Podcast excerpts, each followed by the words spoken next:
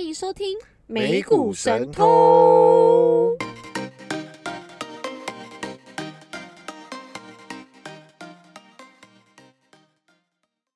大家好，我是爱投机的俏妞。我是爱投资的胖哥，耶胖哥终于来到 英英气气盼盼的这一集了。哎、这成语怪怪的，不管，就是很期望的这一集，就是不错不错。对，因为上一集就是听了胖哥讲了差不多三十五分钟那个很很艰难的那个半导体课程，那 终于要讲到有关于我 Coco Coco 的那个 AMD 这间公司了。这个就是你最关心的事情了。对啦，不要再说什么我直接去找笔仙这这话，我也是有要认真学习的。那我觉得在讲这个进入主题之前呢，就是还是要开始那个呃，跟听众朋友分享一下我的那个例行公式，就是我的个股部分的一个变化。持股变化，因为嗯，新新进的听众朋友们可能可以先了解一下，因为俏妞不晓得从哪一集开始，他下定决心要好好把自己的投资整顿好。是的，那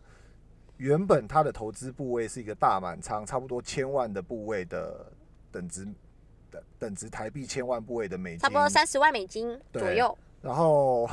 分散了十九档是的，不同产业、不同。多元化资产配置啊。虽然胖哥都叫我是美股杂货店，结果后来公布公布着，就所有的听众朋友们就希望就俏妞可以延续这样的传统，每一集持续的去公布，然后跟一些变化，还有一些变化的部分嗯的话，也可以一起做分享。就有一点，你们觉得他是你你觉得他是他们是抱持的什么心态？我当然不希望是嘲笑啦，我但是希望是 一起看你学，习啦，就是以我为借鉴，因为当然我有赚的也有赔的，但我也是希望说，像跟我一样没有那么精通股市的的投资人，可以从中去做一些学习，因为本来就是那种看看书并不会学习到，都是要有做了之后才会再学习到啊，就真的有实战经验啊。对，对，那呃，延续胖哥讲的，就是我跟听众朋友分享一下，就是我在今天二二嘛，嗯我昨天晚上有卖掉一只就是涨的股票，嗯那又一如往常了，卖了，结果又涨继续涨，我不知道为什么，就是每次卖了就涨，啊不卖就不涨，算了算了，反正我我就这样，那我也没关系，反正我只要有赚就 OK。那我卖掉的是那个 Roku，就是我昨天卖的，那大概这只的获利我是赚七点八个 percent，那我是嗯。卖在三八零点五，虽持然有多久时间啊？我约莫在三月十六号买的，所以大概是三个月多左右，呃，三个月，然后七点八个 percent，七点八个 percent 是的，哦，对我来说有到达我的预期报酬啦。好了好了，也不刁难你了。是 毕竟这三个月很多人不好过，对不对？而且好像台股这边也非常的动荡，因为这三个月刚好碰上疫情爆发，然后指数喷嗯喷掉几千点嘛，对啊。对，那我觉得除了我有卖如苦之外，我其实有另外加仓那个 FedEx，就在同一个同一天，哎、就是 f e d e x 不是上上个星期加的，还是我又加了，我又再加进哦去。你又加了？哇，那这个真的不是你平常会做的风格。哦，我也觉得，因为其实 FedEx 算我十九只美股杂货店里面第前三多涨多的。哦，对你刚刚有提到嗯，整顿美股杂货店的事情嘿，哦，很很婉转，你说多元。多元配置，多元多元分散配置，好确实不好管理啦。那好，所以呃很难知道你的全貌，因为你现在总共的部位，我如果没看错的话是二十五万多美金，也就是说你现在账面现金应该有差不多五六万左右、嗯，没错，哦，五六万差不。多活活钱。所以 overall 来讲，其实你也面临蛮大的挑战，因为你现在呃既有的部位是负六点八九 percent。所以换算金额是账面亏损一万八千五百多，哎、你会不会对呀、就就心有点在淌血，但我觉啊得投资就是这样啦，有赚有赔，就是努力改善就好了。也、也嗯不要这么急着安慰自己？我乐观派，没有没有，我本来就乐观派。你今天你今天 day daily 是负零点四七，我们来看看大盘好不好？好的。哎、可是其实，呃，今天涨的其实都是算，也也不能，也不是说要捧胖哥啦，就是之前 有一集我们不是在介绍那个九只的小型股嘛，就是有机会的呃，，十四集嘛，对，十四集，然后那是因为那时候一直吵着要胖哥说那个我都没有跟到 AMC 的这个风潮，然后叫他 叫他叫他一定要找个至少三档有没有一样有机会的。那其实我当然就买进那个 Football TV，还有那个 Prague，就是 Prague Prague，能源。对然后其实 football 在这两天真的是表现非常好。哎、你买了嗯一个多礼拜嘛，对不对？然后目前账面百分之十一点一八，对呀、但但虽然人家都说早知道啊，就我这只比起重仓的那种三四万美金，我这只只下八千块美金。不会，我 觉得，我觉得是投资符合你的投资属性，因为呃，你是很分很散嘛，然后嘿。你你又采取分批进场，所以新认识我们节目或新听到俏妞分享她投资部位的朋友们，可能可以呃回听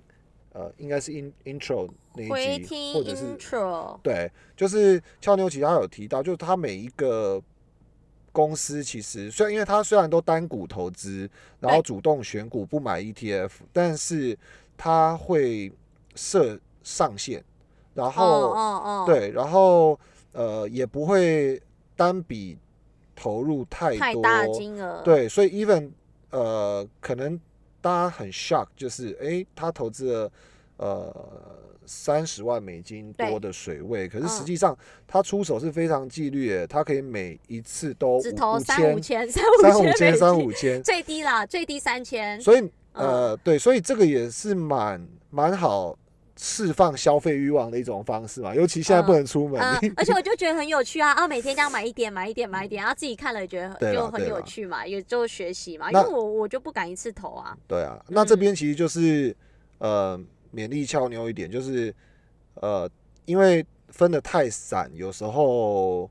分散是是分散风险，但是其实呃比较难去管理那么多的产业跟追那么多哦的公司的这些发展，对其？实这其实您讲您不是您怎么变您？对，其实怎么那么客气啊？其实你讲这句话，我有感同身受，因为其实大家听众朋友都知道，我从前几集开始就是就我在看那个《超级绩效》这本书嘛。但对因为我的吸收能力比较慢，所以其实我在看这个书的时候，我都是拿笔在画重点，因为我是认真地想哦学习。哇，这次不一样欸、有，我不是草草看过，哎、人家说书看完没吸收进去就不是自己的东西。对，我在那边画重点，因为它里面讲的有几有几篇比较深，就在讲本意笔之类的，就是是本益比太高真的是不好嘛，要泡沫泡沫嘛之类的。反正我就在读，对然后他就有一个有讲到，就是说我一直觉得这本书讲的都很像是我的原因，是因为他有讲到说，就是有时候投资人会太做分散，把自己当成就是基金经理人在那边分散各各档是。是可是那边的作者就有提到说，他虽然没有觉得不好，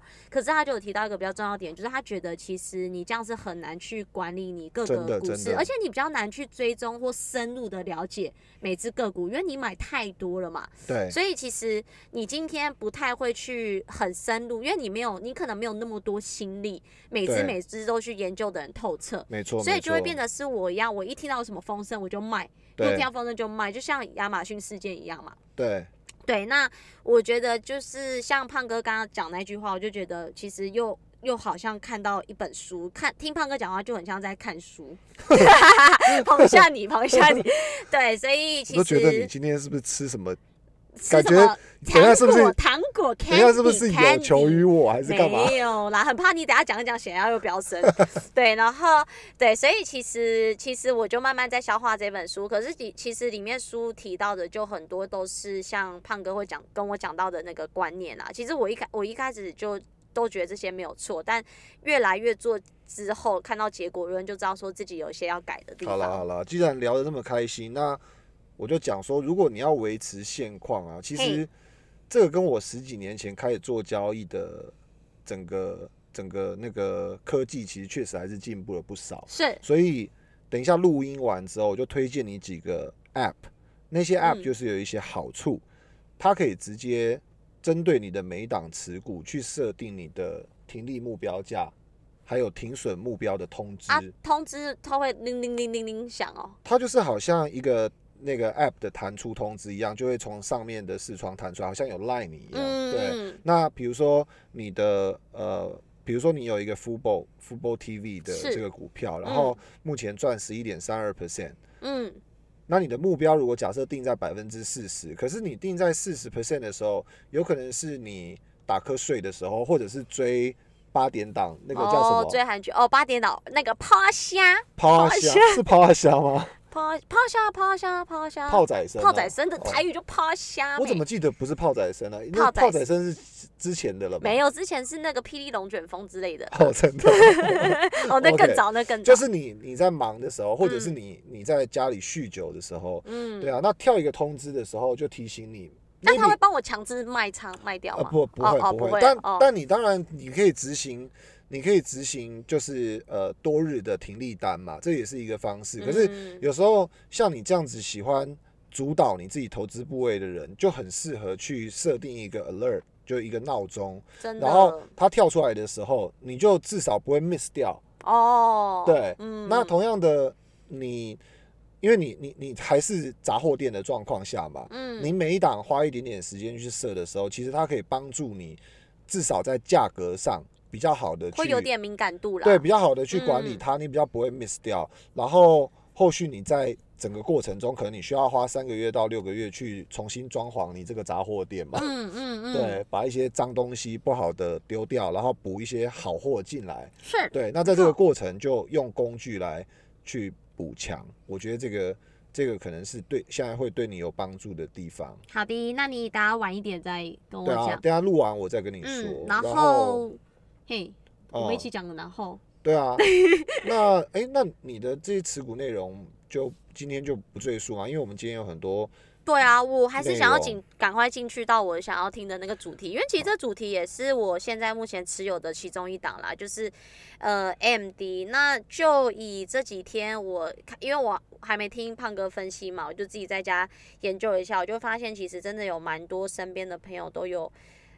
这个受灾户，其实他不是说叫受灾啦，只是你会觉得心里很气、很不平衡，就是对为什么 NVIDIA 人家在同期买，我把这个钱我投到 NVIDIA 里面，我赚的是四十趴，哎，我我我我我我，你看我敲了几把，我投在 AMD 里面，我其实是小挣一趴，或虽然可能听众朋友觉得没有赔，已经算很好，但你不不一样啊，你看我对他的期望值，看嗯。NVIDIA 跟 AMD，我对于他们两个在我心中的地位，我就觉得说怎么差这么多？又不是一个赚八趴，一个赚十趴就算了，一个是赚嗯。四十趴，哎、嗯。一个是一个是赚一趴，哎，啊，对啊，那我就觉得说，其中又有什么更深？因为就像上集我们学到很多，就是半导体这个行业其实很广嘛，然后也嗯很深，这不是我一时半刻可以把全部都知道的。对但是就以回到节目，我们能探讨的就是说，这几家公司，包含 Intel、NVIDIA 跟 AMD，、嗯他们到底有什么里面的秘辛是我不知道的？好啊，那我们嗯就废话不多说，我们可以从几个切入点来看。那我比较想从产品定位方面先去嗯针对这几家公司做探讨。产品定位的部分的话，嗯呃，其实那个 AMD 还有 NVIDIA，它是属于无厂半导半导体，是，就是专做 IC 设计。它其实他们其实就是没有什么工厂的这些东西，所以基本上嗯反正它就是很轻资产的公司，所以你你基本上就没有什么呃，你你厂房还要去算折旧摊提到你的这些财务报表里面的这种问题存在，对，对，所以意思就是他们没有厂房啦，没有实质的厂房。对对对，那这个东嗯西其实也是经历一些演变。其实像 AMD 以前早期的时候，其实它是有做制造的，可是后来就是发现说，其实因为这个制造的技术啊，一直这样日新月异，然后根据这样摩尔定律的这种速度，甚至超越摩尔定律，时常超越摩尔定律的这种进展速度，那个晶圆都一直达到那种纳米级，就是对，就一直在创新、纳米、创新、三纳米。对，不断的前进，所以等于说在这上面要投入的这种研发或者是成本费用，其实越来越高。所以其实我觉得，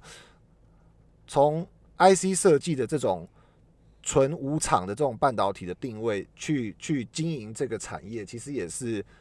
一个蛮好的方法。然后像之前他的那个前女友格罗方德，就是之前被被切出去的那个晶圆代工厂嘛，嗯，哦，所以所以这个行业其实大家都一直在变，可是水池就像俏牛讲的一样，很深很广。嗯那 NVIDIA 它也是在那个 IC 设计的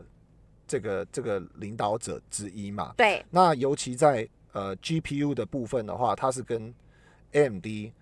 是二分天下的一个状况。绘图设计吗，对，graphic 就是 GPU 的部分的话，对它是二分天下。那这个 GPU，他们两家公司做的是独独立的 GPU，独立的显示卡，嗯应嗯，该这么说。所以有哦分独立显示卡跟非独立显示卡。对，那 NVIDIA 跟 AMD 做的 GPU 类是独立显示卡类的。对他们都是比较嗯偏独立显示卡。对那我们先讲市占率的部分。如果就市占率的角度来说的话，在独立显示卡区块嗯，AMD 的市占率大概是最新一季公布是百分之十九。哦哦，所以 NVIDIA 吃下了剩下八十一 percent 的份额。哇，那其实根本没有到二分天下，因为其实 NVIDIA NVIDIA 被我抓到语病，NVIDIA 其实在 GPU 的领导者，其实它算是领导者，它是八成，几乎市占率是它吃下来。我们我们注意一下那个哦用尽量保持中立与客哦，不好观，意思，因为不好意思，因为毕竟可能听众朋友们有些是哦，A 粉或者是 N 粉，我我我太激动了，其实我比较想当 A 粉，因为毕竟我是 AMD 持有者。确实啊，确实啊，所以你你嗯。更显得客观了，对啊，没有错。其实 GPU 占了百分之八十一，但是我觉得这里面有一个很特别的这个呃很容易被误导的地方，就是说我们刚刚讲到这个是独独立显卡，对对。对，所以呃可能可以分享的是，目前如果假设是非独立显卡的区块，对。其实这两家都不是大哥，哦，是那个大家对，是那个大家觉得 快挂掉的 Intel。哦，快的老大哥，对，所以听到这边，可能很多人会觉得，真的假的？Intel 也有在做 GPU，但但但是嗯当然，嗯。我相信我们节目可能还是有少量的科技大佬或者是专业嗯人士在听，所以你们就多多包含小弟小妹们。嗯，这个学习的过程中，如果讲错或者是讲的不那么精准的地方、嗯啊，可是我们这些都是根据呃专业机构，还有 Bloomberg，还有一嗯些相关的这些这些呃财务数据，比如说像 SEC 公布出来的数据所做的资料。对，所以意思是，呃，非独立显卡的部分是 Intel 在做做做掌掌控这边，但对。独立显卡有分 NVIDIA 跟 AMD 都有在做，但 NVIDIA 的市占率高达八成。对。对，是嗯。然后呃，根据专业机构的分析，到了二零二五年，对，独立显卡的数据可能会成长到整个所有市场的 GPU 大概百分之二十六，哦，意思就是说，估值到五到二零二五年，也就是三年多之后，对独立显卡如果符合预期的情况下，也不过就是市占率百分之二十多。对，当然，从利润的角度来看，或许它比较高，嗯然后从呃制程跟技术上的角度，它其实比较具有不可取代性。可是不可否认的事实，确实是在所有的 GPU 的板块，其实独立显卡是小饼。嗯，对，那大饼是大饼就是集成的显卡，就是我们插在 GPU 上、CPU 上面的那个显卡，哦，CPU 哇，就是好深哦。GPU 叫做让我让我理解一下，GPU 就是绘图的这一块，CPU 叫做中央处理器嘛。呃，绘图的这一块，其实后面慢慢的演进，就是说它已经能够做到机器学习，能够做到 AI，就是不只是像一九九三年那个嗯。NVIDIA 老板黄仁勋先生，他嗯。创办 NVIDIA 之后，嗯。只能做绘图的这个定位跟角色了。嗯。嗯哦，因为这个板块的这个技术革新实在是太快了。嗯，对然后他也真的不简单，因为其实摩尔定律认为，就是每呃十二个月到二十几个月哈，就是那个这个东西就是会呃翻个几倍，但是往往嗯。就是那个辉达的 CEO，也就是 NVIDIA 的创办人，他总是能够在六个月就把这个技术哦，就是他比较有那种。很像很像已经已经有时光机，知道未来会发展什么，然后他现在就开始做这个技术，对，所以他其实嗯它其实都走在前面。对他其实速度是非常非常快的，所以我们回到我们回到市占率的角度，其实第一个方面就是说让大家知道每一家公司到底在靠什么赚钱，什么样的产品在赚钱，我觉得这是一个第一步的认识。然后第二个就是他们的处境，这些产品是如何瓜分市场，然后大家又各占有多少的领域。那当然细节的部分的话，我们会在后面的。这个财务数字的部分的话，再更详细的补充。那概率的部分，大家就可以知道，就是说 GPU 它一般来说更高阶制程，然后它的技术更不可取代，所以它的嗯。毛利相对也会比较比较高，可是整个 GPU 的这个板块，就是非独立显卡的这个板块，其实基本上那个诶 Intel 它才是大佬，喽，他才是大佬哦，这然后个是嗯，对这一块可能会是比较颠覆大家想象的。可是大家是不是对于独立显卡这个未来的期望性比较高？所以 NVIDIA 在这一块是它的是大大佬佬嘛，所以大家对它的期望值是比起 AMD 跟 Intel 来的更高，对不对？嗯，这个方面我们就直接延伸到呃市占率跟市场需求，就是我们今天嗯。想要探讨的这三家公司的第二个主题。那我我这边引用一个这个 Venture Beat 的报道啊，它里面有一个呃市场研调公司，就是 John Paddy Research 的最新报告显示，二零二一年第一季全球 GPU 包含整合式跟独立式的 GPU 对，出货量是一点一九亿台。哦，大家可以记得这个数字。一点一九一台，对，这个是非常庞大的一个数字。对，这里面还包含呃，相较于去年的年增率三十八点七八 percent，嗯，表示不止这个出货的数字达到了一点一九亿台，而且它的增长速度还有三十八点七八就 percent，接近是非常四成，对，是非常快速的一个年度成长。是，那么，根据这家研究机构的报道指出，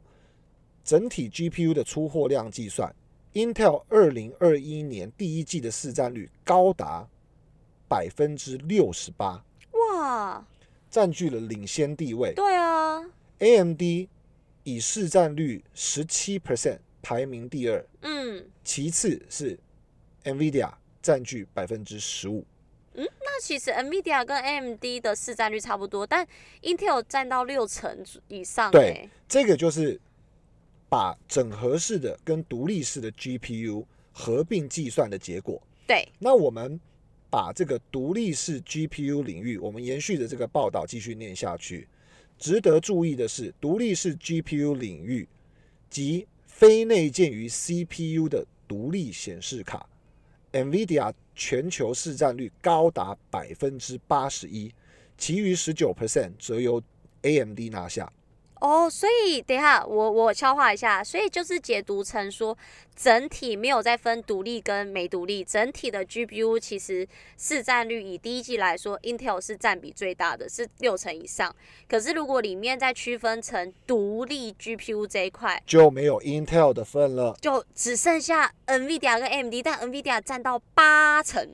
所以就没有 AMD 的份了，对 AMD 差不多一一成多就不用提了嘛，就是吃小菜。是不准这样讲，我是 A 粉，A 粉。好，嗯不好意思，嗯我道歉。好，所以独立式显示卡预估的出货量跟第一个阶段一起整合报告，就是这个机构认为出货量将在二零二五年占整体 GPU 达到二十六 percent，所以市场四月二四月十二号的调查报告显示，第一季全球 PC 市场包含笔电、桌机以及工作站加速成长。合计出货量较二零二零年同期激增百分之五十五，达到八千两百七十万台，创二零一二年以来同期新高。哦，好多，对，好多数字哦，好多数字。所以你这边主要要讲的是说，呃，他们的市占率跟出货量，还有未来的增长速度。呃，这边主要的就是依产品类别去叙述。对，那他提到的这个 PC 市场就是 personal computer，对，这里面就是有对，就是有笔电、桌机、工作站，所以意味着一件事情，因为疫情来了，嗯，那有一些人居家上班，居家上班是短暂性的，但是也促使一些公司的高管认为，其实常态的在家工作是可以维持的，是，所以这个出货量其实就拉高了这个呃笔电还有桌机的这些需求。嗯，啊，所以造成了这些这个 GPU 的高速成长。懂，嗯，嗯。哦，那如果假设按照这个对对对，那按照胖哥你这个逻辑，你说是因为目前居家办公跟未来因应居家办公之后，就算疫情恢复整体的正常啦，就疫情呃消散后，其实，在企业主的的一个方向来说，可能未来的这个一个工作模式也是可以延续用的，所以有可能大家对于这方面的需求会拉高。呃，目前的数据显示，就是已经拉到近期的最高了。那嗯其实近几个月，连续两个月，这个笔电的销售量已经开始产生一些下修嗯啊。但是这个之后会随着企业的想法以及疫情的变化，可能会有动态的调整。嗯嗯啊嗯，，但是很确定的一件事情是，我们对半导体跟 CPU 还有 GPU 的需求，其实在各个角度的判断下，都认为短期内会有扩张的可能性，懂。对，维持嗯扩张的可能性。那我一一来详述这些晶片都出到哪里去，可能大家就会比较有画面。嗯。NVIDIA 在电竞的领域，还有矿卡的领域，嗯，还有游戏 GPU 的领域，比如说像胖哥家里的 Switch 嗯。啊，就是跟这个 NVIDIA 一起合作的这个 GPU，然后车用的绘图晶片，也是 NVIDIA。对，好，然后里面其实有呃，根据供应链调出这个 NVIDIA 的客户，包含中国大陆的理想汽车、哦，蔚来汽车以及小鹏汽车。嗯，这个车用晶片的部分的领域，它也算是车头已经开进去了，哦，而且车用 NVIDIA 已经开进他们的车身里了。没错，嗯，而且 NVIDIA 的这个晶片不止用在中国大陆的这个电动车车厂，包含福特、包含宾士，都是他的客人。嗯哦，那目前在车用的这一块的绘图晶片领域，其实才占总体晶片出货量的百分之十。嗯其实听起来很少哎。对，那根据所有政府政策的这个蓝图去想象，其实车用晶片市场的成长空间还看不到天花板。哦，意思就是还非常非常大的一个潜力。没错，哦，因为之前他们有在讲什么无碳吧，这跟这有关吗？就无碳车。没。错，所以有一些人会以新能源车来称电动车。哦。那么 AMD 掌握了哪一些市场？比如说像 PS 五、Xbox，还有 Tesla 的车上游戏游的芯戏片，就是有一块大大的液晶荧幕，所以买了最新特斯拉的车主，如果假设加价升级，就犹如你在车上多了一台 PS Four PS。的游戏机，我不知道是哪一代，数据上没有说，它所是这样听起来，感觉车用的那种绘图晶片应该不是 NVIDIA 出出出产吗？为什么 Tesla 变 AMD？诶不好说，所以哦 AMD 出货主要是 PS 五 CPU 跟 GPU 的区块。嗯嗯 Xbox CPU 跟 GPU，还有特斯拉的车上游戏晶嗯晶片。嗯好，那这边可以分享一个游戏主机的商品周期约莫是五年左右。五年哦，哦，那么自驾车的话，依照政府的无碳计划，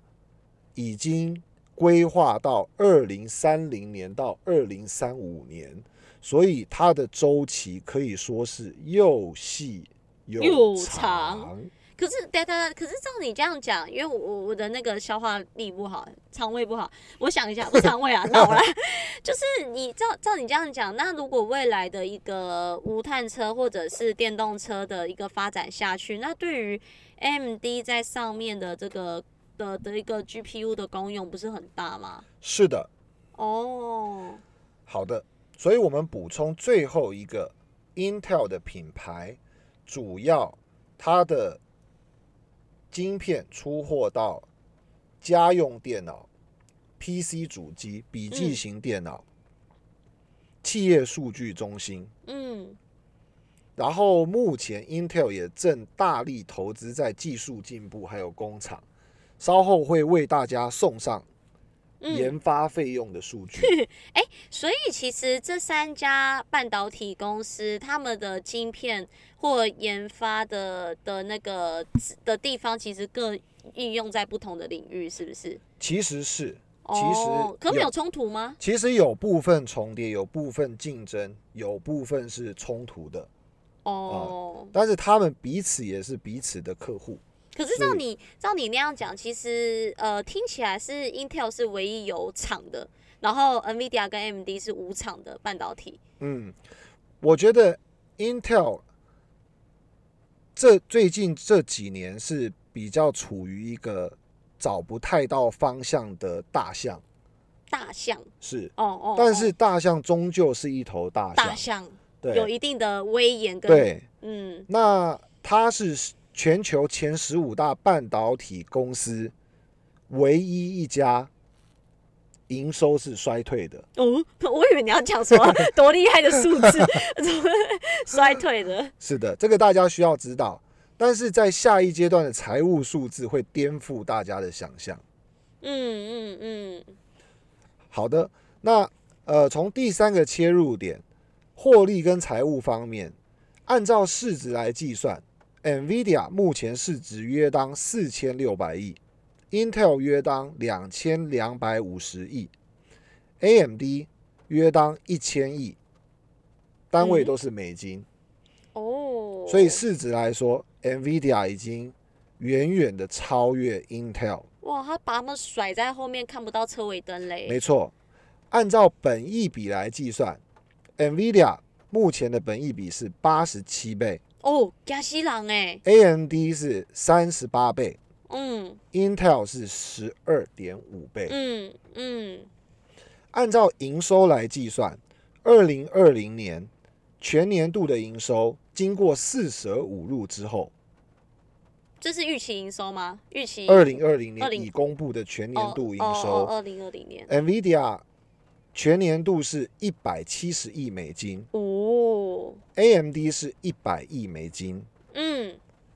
，Intel 是七百七十亿美金。七百七十亿美金，我听错吗？按照总额来说、嗯 i n t e l 是营收王。对啊，除了三家公司比较之外，它也是全球半导体公司的营收王。哎、它很它很矛盾，这些公司，第一个营收王，第二个唯一一家衰退的，是的啊第三个啊，然后市值没有高于 NVIDIA，所以我所以到底们不能轻看 Intel，因为它是大象。是一个迷失的大象，你这个比喻是对的吗？但是还是大象。那我觉得 NVIDIA 是狮子，很凶猛。NVIDIA 是猎豹，哦，猎豹哦，对，跑得快，它。非常清楚目标，并且专注于目标，快速前进。对，其实我刚刚正想问你，其实把它形容形容为猎豹，真的蛮适合，就是他感觉很知道自己公司的走向，跟他就是在 GPU 的绘图晶片这一块是佼佼者，因为占了八成嘛。对对，那 Intel 感觉因为是大佬大公司，就是那种老品牌啦，对他感觉就是呃有自己的厂，然后有什么什么都有触及到，可是他又没有说呃有一个东西是属于他的独占性。就是就是你看 AMD 一出来就把它吃掉它的 CPU 这一块，吃一点点走，是的，然后 AMD 又吃了一点点 NVIDIA 的 GPU，那对我来说 AMD 就是要上不上，要下不下、欸。我说对我来讲，可是虽然我是他的迷啦，我还是觉得我是 A 迷，我不希望我是以他给他这样评论。市场有投资者给 AMD 千年老二的称谓，千年我认为太过分了。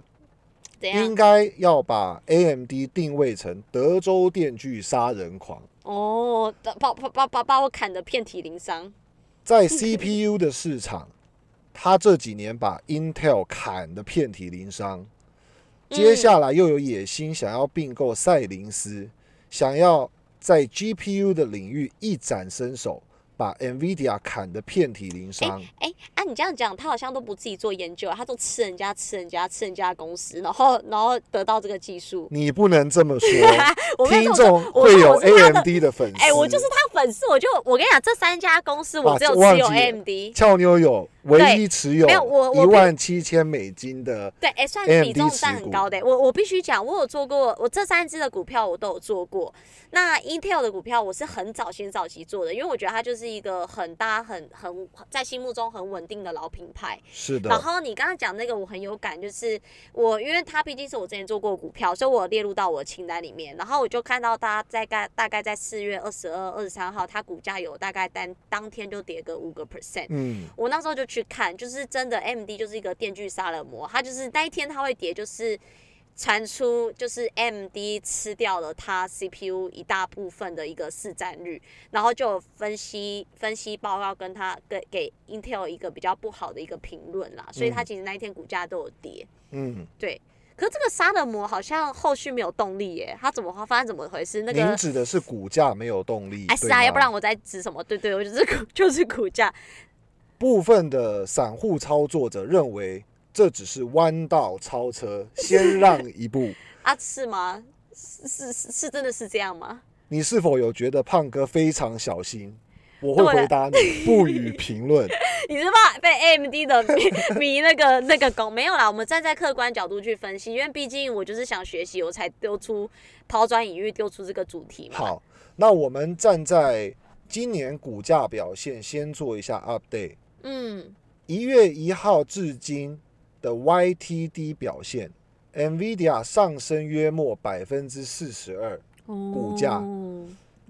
，AMD 下跌约当百分之十嗯，，Intel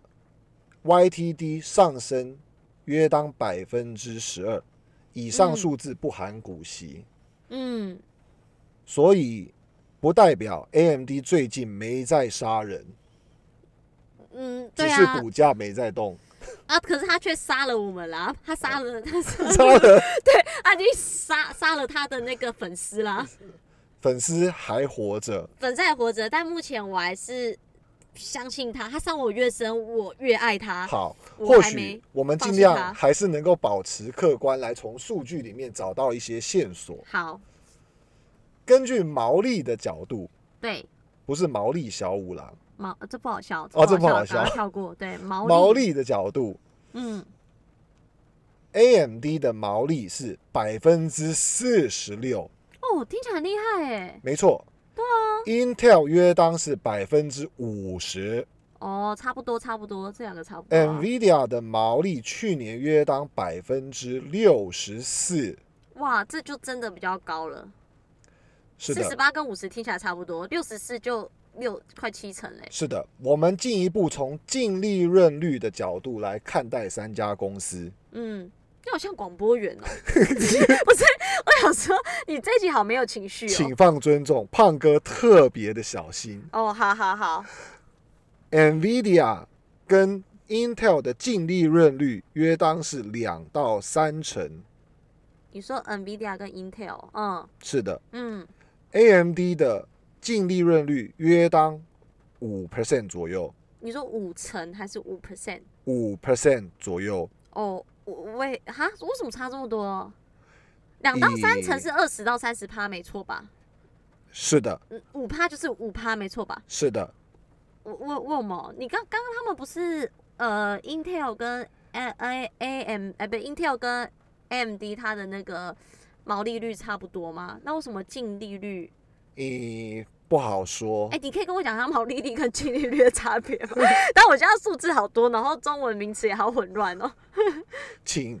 问谷歌大神，我们今天的节目时间不够，好啦好啦啊，那你继续你继续我。们站在第四个角度来看待三家公司。嗯 R&D 是判断公司投注在研发方面的费用，哦，就愿意花的钱。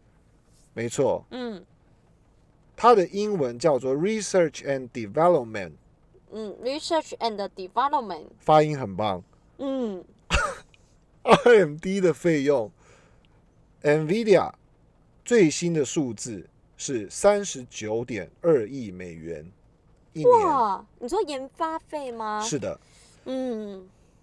，AMD 的研发费用是二十一点五亿美元嗯，三十九跟二十一，好的。，Intel 是一百三十亿，哇，老大哥哎，大象资本好雄厚哦，资本一百。三十亿美元的研发费哦。好的，啊啊，他研发杀杀回，研发去哪里投那么多钱？以不好不好说。啊。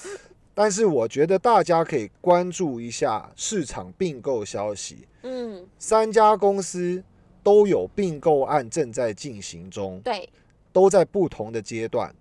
嗯，NVIDIA 想要并购下 ARM，如果啊并购 ARM，ARM，、哦 ARM，如果并购下 ARM，有可能可以在 CPU 市场取得巨大的进展。那那就无人能敌嘞。GPU 是他的，CPU 是他的。我不能这么说哦，好，OK，，AMD 上上一个阶段有提到有赛斯林，赛灵思哦，赛灵斯，是的。哦，啊，嗯，后续都会有一些监管问题，嗯或许日后我们再谈。对，他是要并 GPU 嘛，赛灵思是做 GPU 的嘛，嗯。Intel 想要并购新创公司 Sci-Fi，，Sci-Fi，所以大家都想要在产业里面补足缺口，蚕食鲸吞对手。真的哎，其实这家这三家公司都有在补足自己不足的地方哎，没错，嗯，对于半导体产业历史有了解的听众朋友们，或者是刚开始随着我们节目了解的听众朋友们，你们会发现，早期日本半导体占据全球前十大，几乎百分之六十。嗯，经过政治还有技术革新跟各种角度的恶斗之下，对，现在十大半导体厂里面只剩下未上市的凯霞公司，很多听众朋友们可能没听过，所以半导体的领域博大精深，所以你意思是说那个早期日本占六十趴那个全部都被吃掉了，已经看不到了，是的，嗯，我们会在这集节目之后为大家整理九大半导体市值的排行榜。嗯，所以意思就是在半导体这边，你不跟上脚步，不继续做革命创新，你就是等着被取代。里面还有非常深的学问，因为这里面牵涉到各个国家的利害关系，嗯嗯，这是非常水深又大但的市就单。纯以公司的产品定位跟市占率来说，我觉得总结一下，就是因为刚刚讲了四大点嘛，那我觉得总结一下，就是说依照现在来看，这三家公司他们的产那个业务范围其实都有重叠到一些，只是说谁是取得最大的市占率。那目前看来，反正 GPU 这一块就是 NVIDIA 嘛，因为到八成嘛，CPU 这一块就是 Intel 嘛。只是说 Intel 其实自己底下又分有厂的，就是它可以做一连串的东西嘛。对，那以毛利率跟净利率来说，都是 NVIDIA 领先嘛。所以其实我可以这样解读吗？这个也是因，这也是带动它股价上涨的原因吗？嗯，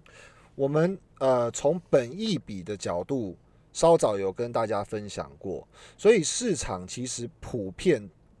给予半导体公司的估值约莫在本益比十二倍到二十五倍之间。嗯，所以 AMD 已经在估值方面展现非常卓越，来到本益比三十四倍左右，表示嗯市场愿意提前投入资金压住 P/E 里面的一，也就是 earnings，嗯，就是它的盈余会持续的成长，所以愿意提前投资资本。但是不可思议的是，他们愿意在 NVIDIA 上面提前压住资本，导致 PE 膨胀到八八十五、倍，八十五，嗯你永远不知道高点在哪里。嗯。可是以股价的，就是人家说 P E P 上面是 price 是股价嘛，以股价来说。以在就像您呃胖哥刚刚讲的那个 YTD 到现在，感觉 AMD 现在是不是没什么股价上涨的动能？是大家对它未来的营收已经觉得可能会衰退吗？因为大象还是迷途的大象，大家不知道大象想去哪里。但是我要帮大象说一句话我。我问 AMD，Intel 才是大象啊。啊！你你说 AMD 是吗？对不起，对我太小心了。嗯，你不要这么小心，我这一集很认真在听，你没听我全神贯注吗？你说 AMD 怎么了？对，就是呃，因为 AMD 其实刚刚你有讲 YTD 到现在它是跌的，可是其实它的本益比是比较高的，可是却让股价没有持续在往后有动能的原因，是因为大家对于它未来的盈余是下滑的预期吗？好，你已经问到下下一个阶段的主题，我愿意为了你跳着说。谢谢胖哥。我们从技术面的角度嗯，AMD 从去年的七月到八月之间，它的股价经历了一个非常强势的主升段，股嗯价从五十攀升到一百之后，进入了一个大型的箱型整理区。嗯。这个箱型整理区一走就是嗯，十一个月。十一个月？哦，你说去年哦，是的，所以去年七月到八月，如果能够看见预知未来的投资者，嗯。肯定会对 AMD 进行波段操作，哦，因为在七十五块到一百块之间嗯。来回震荡了四次，哇，然后一次都差不多二十十二十个 percent 嘛，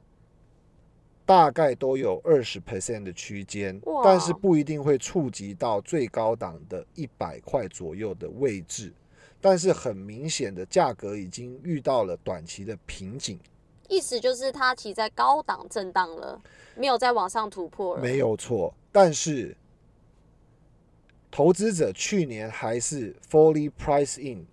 看好 AMD 的未来成长，嗯因嗯此它的本益比还是高达百分，已经高达三十五倍嗯嗯嗯，左右的价位，所以表示接下来投资者更期盼看到它的产品的成长或毛利的成长，或者是净利润率的提升，还是在技术上的革新有一些新的突破。哦，懂。嗯，所以我可以解读成说，呃，因为在今年以来，股价没有像 NVIDIA 有这么大的突破性往上走，原因是因为投资人期待它的是有更高的一个盈余吗？就赚钱嘛，反正就是他要突破自己的一个革新啦，就技术方面还是投资者现在越来越聪明，所以投资者现在普遍都会希望，除了看到营收大幅的成长之外，市占率大幅的成长之外，也希望自己投资的公司能够有比较好的盈余成长。哦，嗯。所以，那那他们给 NVIDIA 这么高的股价评价，是看得到你刚刚后面讲的这个东西发生在 NVIDIA 身上吗？目前的出货量跟市占率的成长来说，稍早刚刚忘记更新一个数字，AMD 在营收成长方面年比成长高达百分之九十三，哇，很厉害啊！是三家公司成长最大，但是本身的基期最低，基期最低，因为因为二零二零年全年度，Intel 的营收是七百七十亿美金对，，NVIDIA 是一百七十亿，哦对，所以 AMD 约当是一百亿，它是基期最低，虽然成长哦百分之九十三但是这个成长能不能够持续维持这么高幅度的上升？我相信聪明的投资者在资本上面做了决定，嗯，懂。对，所以。你真的讲的好委婉哦，你好小心哦。非常 非常的小心，对啊，你是怕被 AMD 的 因为我看不到全球七十亿人口 AMD 的粉丝数有你旁多少。边就有，一个了，你旁边是的就有一个了。但是我估计 AMD 的粉丝数是三家公司里面 相对高的一家。没有啦，我觉得以客观角度去探讨啦，因为我们做这节目就是想要让投资人学习到跟赚钱嘛，就包含我自己也想学习啊，因为我也是觉得很奇怪啊，我我就是觉得他这家公司未来营收可期，然后成长应该也很快，也有自己的市占市占率，就想不到反映出的结果论股价却是这么疲弱嘛。对啊，那我觉得就跟你前面讲的很多点都有关联嘛。第一个就是，呃，投资者已经事前给了呃 MD 很高的股价预期表现了，所以从去年开始，他就做一个很高档的箱型整理。这个其实是不是有一个警讯，就是说，其实他在他已经箱型整理了十一个月，就代表说，其实他一直都没有突破他的股价上，所以大家对于他的盈余是不是还有更高的期待，才会再投资到到它的上面，就等于是股价才会再创高。是的，回到技术面的角度，一般来讲，如果没有利空，通常就会像 AMD 一样，因为它已经经过个位数的股价，在两年左右的时间飙升到百位数的股价，对，所以充分的反映它在这两年各种产品的大幅要进与成长。嗯，可是下一步如果没有利空，毕竟大家也没有看到跳空大跌的讯号出来，对，所以在技术面的角度，常常采取以盘代跌去做一个均值回归，因为你盘整的时间够久，所有的均线就会随着时间慢慢的拉高，所以嗯目前因所以目前 AMD 的股价已经跟月季线产生密不可分的纠结。哦，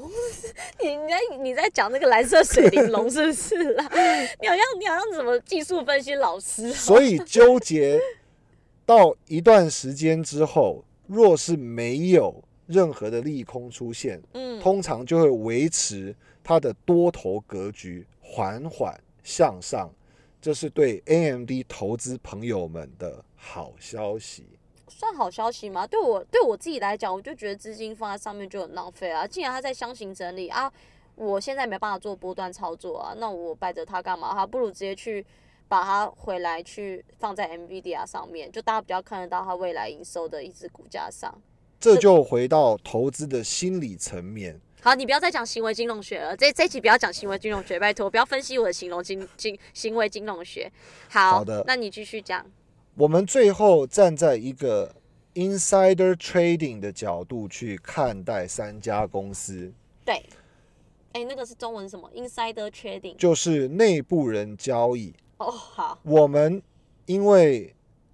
已经尽了全力，所有的时间与努力投注研究，所以对不起，我们没有注意 Intel 的内部人交易数据。我们针对 NVIDIA 跟 AMD，我们只看两个内部人交易，一个叫做 Mr. Huang 黄仁勋黄先生。哦，黄仁勋，哎、他是那个你讲到比尔黄就有点过分了，请问一下，他算哪里的内部人？不是比尔王，是在他是在华尔街金融圈里面很有名的。他算是这三家哪一家的内部人？抱歉嘛，我我我我道歉嘛。那个另外我们追踪的数据是另外一家公司的 CEO，也就是苏峰之苏苏小姐啊，苏姐 MD，，您的同乡哎、他们是台南，他是台南人哦。啊、稍微跟大家科普一下，两位都是台南人，哦，我不知道 V D 啊，因为我是 M D 迷啊，我知道苏姐是台南人啊，这就我邻居啊。就是您彰化的邻居，对对对对，哦，真的台南之光哎、没错希望他。能继续创造台南之光，拜托 M D 加油啊！好的，我们看到 Insider Trading 里头呢，苏小姐的卖股习惯，小弟本人在下我嗯，怎样？不太喜欢。你这样的好好好好婉转，就是你不认同他的做法啦。你就讲直一点，没没什么没没什么听众在听我们节目，没关系啦。不准你这么说。他在去年十二月、今年的三月、四月、五月、六月，其实只有两个月没有卖出股票，其他几乎月月卖出。虽然他的持股还高达两百多万股，每一次的卖出股数也只有十五万股到十万股上下，但是一次卖出的金额约当有千万美金。所以你说苏姐一直在卖自己 AMD 的股票，她一直在卖自家股票，是，但是我们必须公平客观的说，我们不知道里面有没有任何的 committee 导致他其实原本股票不能卖出，而突然解封，所以他为了生活或者是生涯规划的现金流去啊做准备。靠哦，他一直在卖自己自家股票啊，就跟我我我我我我们是美股神偷，然后我们成立一个美股神偷公司，然后我一直在卖自己的股票，这样不是感觉让投资人会觉得他对自己公司没有信心嘛？要不然他干嘛卖出？所以观感上有散户会觉得，上半年 AMD 总体下跌，自己的钱被苏小姐提走了。但是我要帮苏女士说话，因为流通股是自由买卖，你的钱不一定被他提走，可是他身份就是因为他是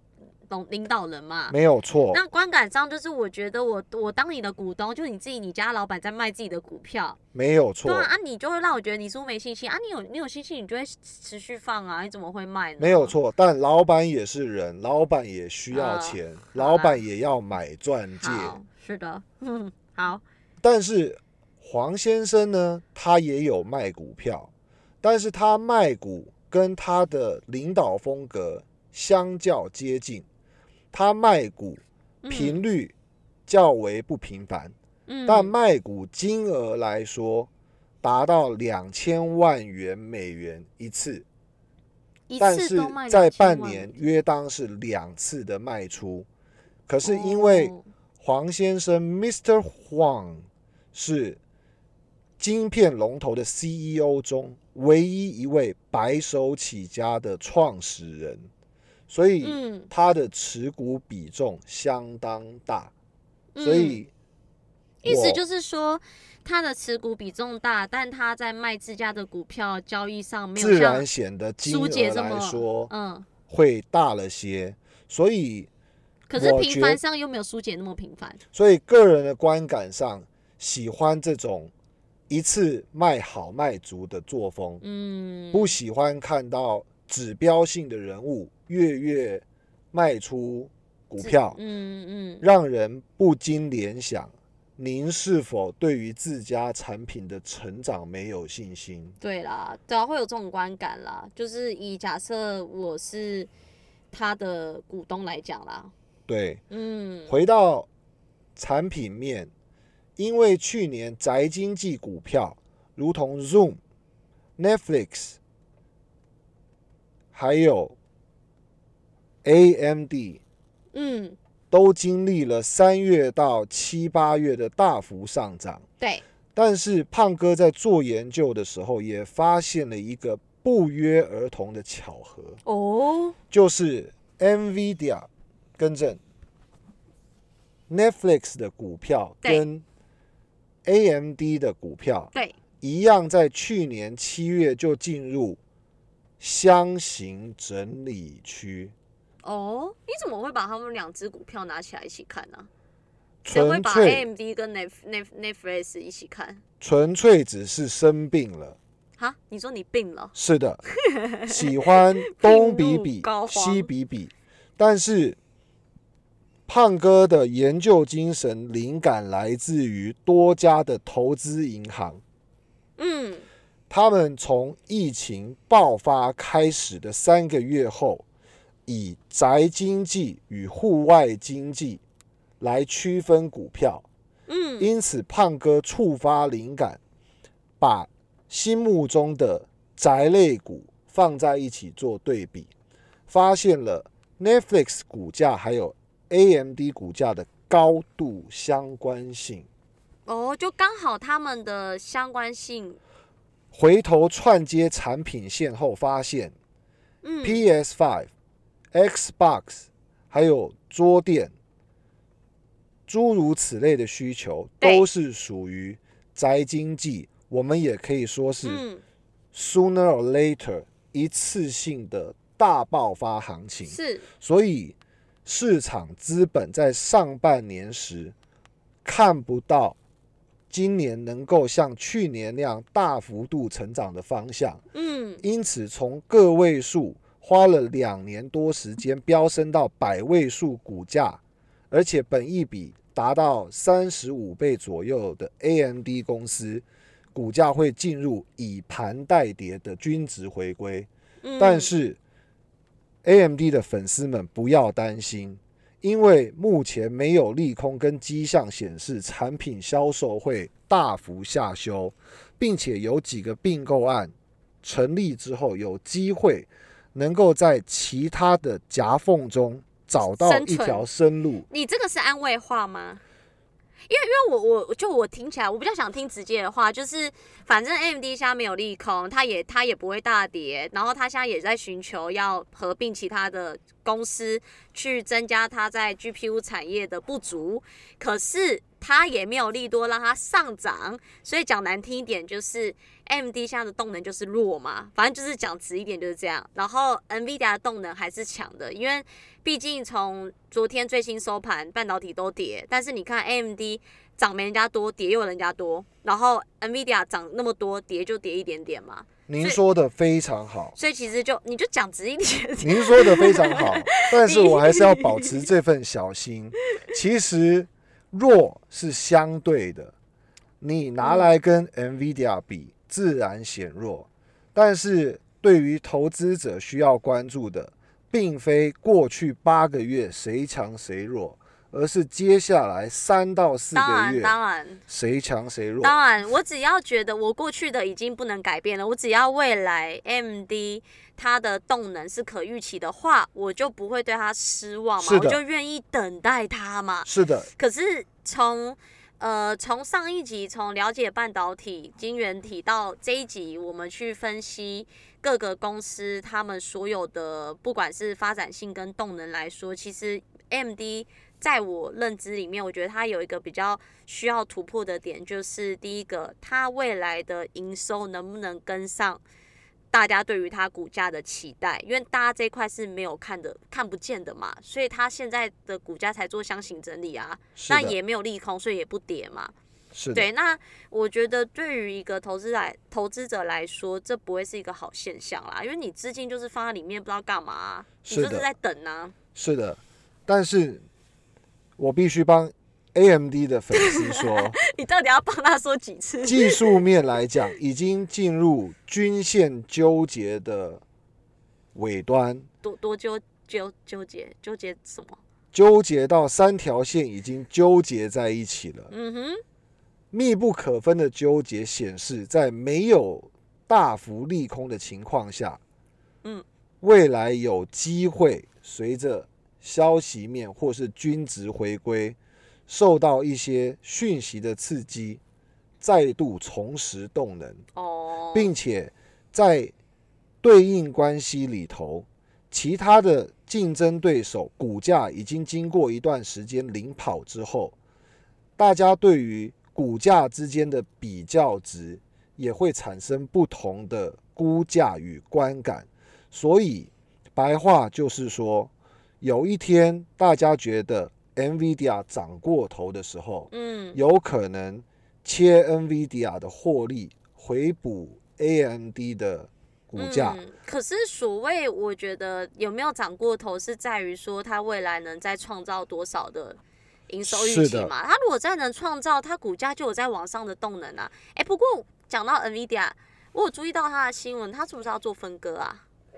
它会在七月二十号的时候进行一拆四，所以一拆四的意思是更多 Robinhood 的投资朋友以及更多广大的散户朋友嗯，会在七百多块的股价拆分到一百多块的股价之后，能够更轻易入手。哦，因为这个其实分割这件事就在我们某一集的那个美股新法里面有提到嘛。其实分割这件事情不是坏的嘛，就代表说其实你的股价已经上涨到一定的高位，本来就会进行分割。那只是说分割的时候，可能投资者就要注意说是不是会有一些其他的，比如说银行可能会先暂停做交易嘛，是的，对，然后分割的时候也不要担心，这不是一件坏事，就代表说它的动能已经让股价到某一个高峰了，所以做分割的话是让一些投资者比较好进入，还有基金公司他们的那个权重比嘛。是的。嗯，所以 NVIDIA 进入分割后，确实会有更多平易近人的价位能够吸引投资者投入。但是这边特别提醒两个小风险，第一个是最近比特币从五月六万多块的价位大幅下修至三万三千块左右，怕。所以按照 eBay 上的统计，黄牛显示卡的价钱嗯，曾经能够飙升好几倍，但是最近两个月，随着挖矿的风潮退烧之后，这个 Street Price 也就是 eBay 统计的价钱下修了二十到三十个 percent。嗯，所以这个是接下来 NVIDIA 在显示卡上面可能会遇到一个小小的挑战。好扯哦，黄牛价也也太贵了吧？是的，这根本就乱喊价啊！尤其是 RTX 系列的黄牛价，可以甚至飙到百万或数百万新台币。RTX 是什么？RTX 是 NVIDIA 显示卡的其中一个系列，有嗯三零六零、三零八零，都是一些非常热销的显示卡。懂？那么第二个要注意 NVIDIA 的小小的一个风险，嗯，就是股价已经很久没有做均值回归。嗯，有人这么说，最大的利空就是涨太多，所以嗯我们如果是持有者，自然不会猜顶部在哪里。但是如果我是空手的投资者，这个时候跳进去，胖哥不敢保证是理想的价位。嗯，你真的讲的好委婉哦。你今天整集我们差不多录了一个小时，我们这集的那个内容比较长啦，因为其实这这个一次要分析三家公司，本来就是希望帮听众朋友做的比较深啦。我知道其实胖哥花很多时间在做这些研究，可是你又不敢得罪到任何一家公司的粉丝嘛，因为毕不竟好说，其实因为毕竟我自己虽然另外两家目前不是持有者，我是 MD 目前的持有者，那我觉得不管我今天出这个东西给胖哥去做研究，我都是最终我都是希望听到 MD 的好话嘛，因为我我就想要让胖哥加深我对他的信心嘛。那当然。这个是我自己的主观意识啦，但客观意识来说，我当然是希望说，我就是因为他有一个问号跟疑虑，我才会把它拿出来讨论嘛。是的，对，那我觉得虽然今天这一集这整集里面你讲话都是比较偏婉转的，是的但，其实听众朋友那种很精明就可以发现得出。胖哥到底想要表达什么？对，那所谓的股价在成长动能，到底我们背后未来能不能预期 MD 能回归到之前的一个一个高峰嘛？那那我觉得这个是真的是一个很大未知数啦。那反正今天如果是我，我就会做我自己的决定啦。其其实、对。您会有什么样的决定？我跟你讲，今天分两种，因为现在我手头上已经有活资金了，就像一开始我们在前面有先讲到说，我已经有一些呃呃市场的资金已经从三十万水位降到二十五了嘛，是。所以其实我现在手上已经已经已经有一些预备资金要去做一些其他的投入，可是就呃，以股票动能来说，其实 M D 是我在十九只杂货店里面的动能偏弱的，我必须这样讲。嗯哼，对，因为比起最近投入的几只来说，它确实是偏弱的。那有一本书啦，他有这样讲，他其实就是说，他一旦投进去之后。动能偏弱，它就不会再继续留着。这没有，这没有对跟错，我觉得是自己的操作心态。是的，对跟心法。那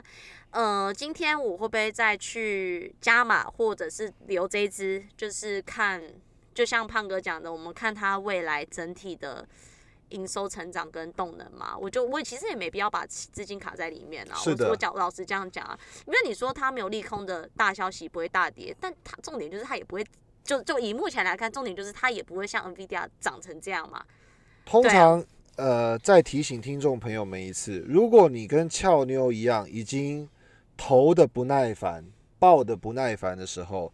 切记要记得，AMD 没有重大利空。嗯，虽然看不到高速成长的再一次突破点，但是通常没有利多跟重大利空的股票，时常以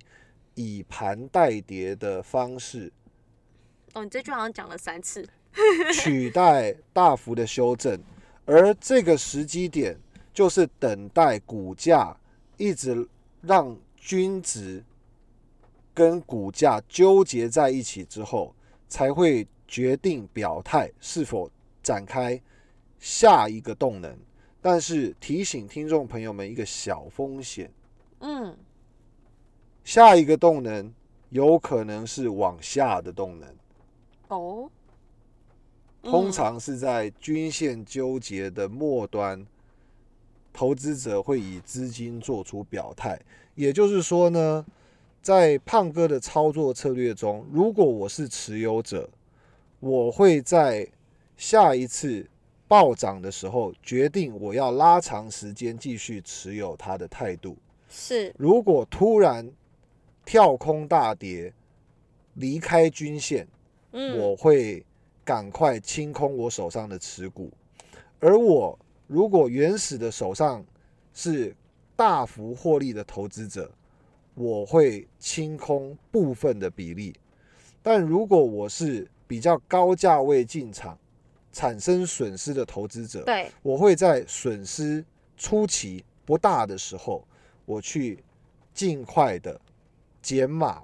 我大部分的部位。其实这是佛胖哥自己如果是持有者会怎么做？呃，如果是这几个情况，你会怎么做的做法？其实这做法就很明显，很明显已经概括掉前面一个小时讲的很委婉的在讲。这这这三家公司还有 AMD，就是你会怎么做？你你不要用这么诡异的那个笑容 跟嘴角，对，听众看看看不到，但我看得到。你不要这种诡异的笑容，很可怕，现在很晚了，不要那么诡异笑了。好，那我觉得这一集算是我自己觉得就是内容的那个。比较多啦，就是说我们去探讨这个这个产业的，我们去分成两集，一直去讲原因，就是因为这产业真的是博大精深啦。然后我们挑其中三家公司来讲嘛，可是这三家公司其实涉及涉涉涉涉及到的又很广泛嘛。对我词货用怪怪的，好，千就是他们的那个领域很很广泛啦，对啊，那这不是说这一两集节目一两个小时就可以把它全部全部都讲完的，我们就抓几个研究的重点出来讲，那刚好也去解读我心中的疑问，因为我唯一唯一只就是前面讲的，我只想问，同样都是半导体，为什么股价表现差这么多？因为我就是看结果论的嘛，然后。从上一集的半导体介绍到这一集的公司介绍，其实听众朋友应该就听得出来，为什么在短短的这三个月或今年以来，他们的股价会会会相对差异这么大原因啦。那至于后续你要怎么处理掉你手上的，不管是 MD、Intel 或者是 NVIDIA，不管是加码减码或持有，反正就是看。各个的投资人嘛，就是看你怎么去操作你的股价嘛。最后送上一个，最后胖哥送上一个小补充，因为这几集深入的去分享关于半导体行业以及三家领先公司的表现，以及他们的产业与财务动态。其实这个产业的变化性非常大，产业的走向以及股价的分歧也都非常大。所以，如果你不是那么了解这个行业的投资者，其实可以用 ETF 去取代单一公司的投资。嗯，所以，比如说像半导体的 ETF，代号 SO 叉叉，SO 加上两个 X，X X，对，这里面其实就囊括了半导体上中下游的厂商，是。包含了刚刚讲到的 NVIDIA，还有上游的 AMAT 应用材料，嗯。还有台积电等等的这些晶圆代工的公司都包含在里面，让你可以直接进行产业的上中下游分散，是。并且 ETF 会动态调整表现好的半导体行业作为指数的追踪目标。嗯那今年的 SO 叉叉表现相对，因为第一大持股是 NVIDIA，所以在不用个人追踪公司动态表现以及财务数据的状况下，你一样能够拿到比单一公司甚至是多家单一公司还要来的好的报酬。是，希望这一集的内容你嗯们会喜欢，然然后也有也会学习到很很多啦，一起学习啦。是的，然后我们希望在最近的一期节目中，我们邀请 NVIDIA 的小股东，也就是我们第十二集邀请到的来宾人中之龙哦，龙龙哥，龙哥，呃，在呃传奇的二零一八年早期的算早期的投资了 NVIDIA 的股票，并且严格的执行买进并持有的计划，然后在二零二零年的五月进行了信用贷款，在疫情后的 低迷股价状态。深度信心的加码但但还是要呼吁不要借钱投资啦。没错，嗯没，错，我们希望近期能够邀请到龙哥，再次上节目。对，再一次能够上节目，并且符合不群聚的防疫状态。对，因为刚好请龙哥也分享那个，他那一集有讲到他看空比特币原因嘛，因为比特币毕竟也跌到三万多点嘛，是的，嗯，三万多啦，对啊，所以我近期还是要跟龙哥敲一下时间啊，他不是呼之即来挥之即去的人，没，错。对对对，我们还是要跟他敲一下所以。请听众朋友们期待下一集的表现。那如果你有什么想听的内容，或者是针对我们的节目有什么意见，都可以欢迎您给我们五星留言，并且一定要追踪我们的频道，来给我们给我们一点鼓励啦，鼓励跟动力。对啊，对对，就是动力啦，真的真的对动力。胖哥答应大家，下一集不会如此的小心。对，不要再讲话这么委婉了，好讨人厌哦，超级讨人厌。好啦，那就跟听众朋友说下集见喽，下集见，拜拜，啊拜拜。